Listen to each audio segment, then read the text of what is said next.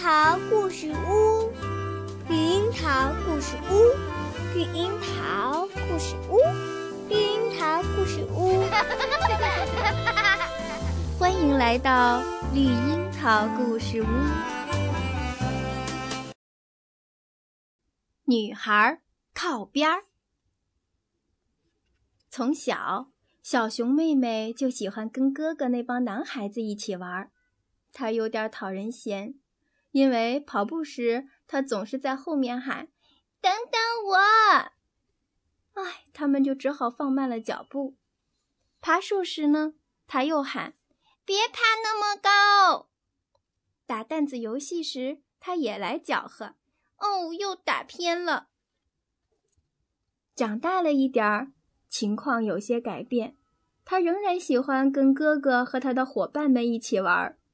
这就不是有点儿讨人嫌，而是太讨人嫌了。现在他跑得很快，超过了哥哥和他的伙伴们。熊爸爸说：“瞧，他跑得多快！他成了爬树高手，爬得比哥哥们高。”熊妈妈说：“哦，天哪，可得当心呐！”他把哥哥们的担子全都迎了过来。熊妈妈说：“天哪，不会是谁赢的归谁吧？”熊爸爸说：“小熊妹妹和他们一起玩的多么开心，真是太好了！看，他们在进行一场棒球比赛呢。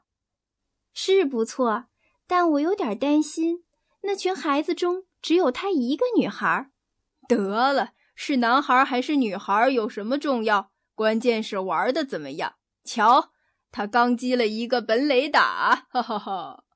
道理是这样，但回想一下，你小时候如果有女孩跑得比你快，爬得比你高，棒球打得比你好，你会高兴吗？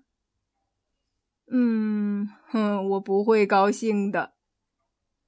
小熊哥哥和他的伙伴们当然也不愿意输，但更让他们受不了的是，小熊妹妹每次获胜时那得意忘形的样子，手舞足蹈、打侧手翻就够让人恼火的了，刺耳的欢呼声简直让他们快要发疯了。哦！一天，小熊妹妹像往常一样。想和他们一起玩，却找不到他们了。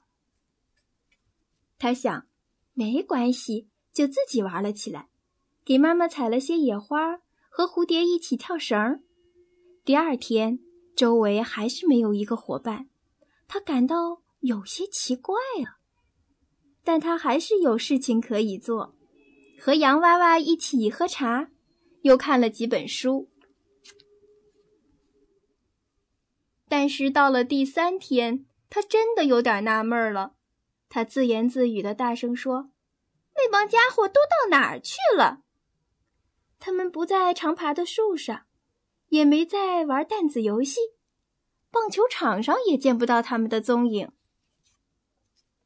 站在空荡荡的球场上，小熊妹妹呆呆的愣在那儿。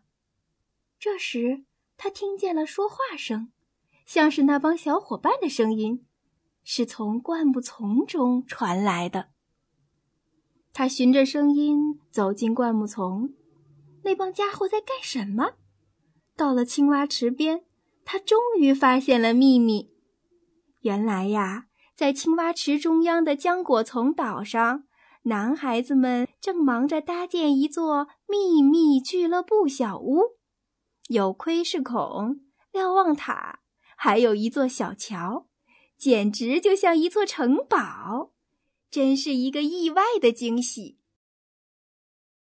嗨，你们好！他太激动了，又开始手舞足蹈，接着是侧手翻和欢呼。但小熊哥哥和伙伴们一点儿也不理会小熊妹妹，他们一下子全都缩进小屋，然后又探出身子，完成了最后一件事儿。在俱乐部小屋外挂了一块牌子，上面写着“熊王国男孩俱乐部，女孩靠边”。小熊妹妹站在那里，苦苦地想着下一步该怎么办。这时，只听见嘎吱嘎吱的声音，原来那是座吊桥，他们正把吊桥摇了起来。小熊妹妹伤心极了，太不公平了！哈！他一路大哭着奔回了家。熊爸爸气愤地说：“你说的对极了，太不公平了！走，咱们找他们去。”我要命令他们让你加入那个愚蠢的俱乐部。如果他们不让，哼，我就把那座小屋撕成碎片。但是熊妈妈拦住了他们。我觉得这样做解决不了问题。那些男孩的确不公平。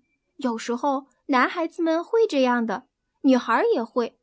但不管谁这样做都不对。重要的不在于你是男孩还是女孩。而在于你是什么样的人，而且即便如此，你也不能强迫别人跟你玩啊。是不能，但爸爸能把那个小屋撕成碎片。走吧，爸爸。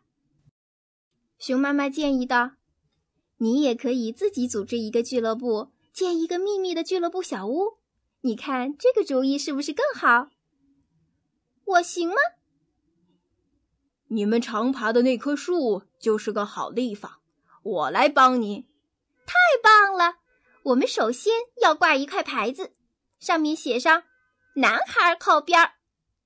不对，俱乐部首先需要的是会员。熊妈妈提醒道：“招收会员很顺利，因为女孩靠边俱乐部的消息传得很快。”许多小姐妹都很不高兴被晾在了一边儿，她们踊跃参加小熊妹妹的俱乐部，出了很多好主意。丽兹做了个绳梯，不想会客时可以把它收起来。艾伦拿来了一架小望远镜，玛莎想出了最绝妙的主意，用罐头盒做成了一个简易电话。在熊爸爸的帮助下。他们在过去常爬的那棵树上建了一座漂亮的俱乐部小屋。小熊妹妹说：“现在该挂牌了。那些男孩子太小气了，就因为我棒球比他们打得好，打弹子赢了他们，他们真输不起。”哼！熊妈妈赞同地说：“你说的都对，可是你知道吗？也有表现不好的赢家哦，每次赢了。”都要大吹大擂。小熊妹妹十分清楚妈妈说的是谁。小熊妹妹说：“但还是不公平。”好啦，我想会有办法解决的。但首先，咱们来庆祝一下这座特殊小屋的建成，吃点儿美味的点心吧——烤蜂巢和鲑鱼。孩子们最爱吃的就是烤蜂巢和鲑鱼了。女孩子爱吃，男孩也爱吃。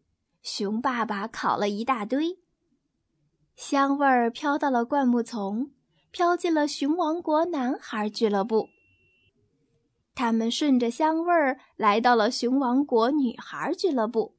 女孩子们刚把绳梯收了上去，小熊哥哥对着罐头电话说：“一定有好吃的东西吧？”女孩们通过表决。决定邀请男孩们一起来分享烤蜂巢和鲑鱼。小熊哥哥问：“也愿意到我们那儿去吃点心吗？我们的浆果熟了，可以吃了。”小熊妹妹说：“当然愿意。”孩子们蜂拥着向青蛙池跑去，小熊哥哥跑在最前面，飞快地把俱乐部牌子换成了。熊王国男孩俱乐部欢迎女孩。浆果的味道真是美极了。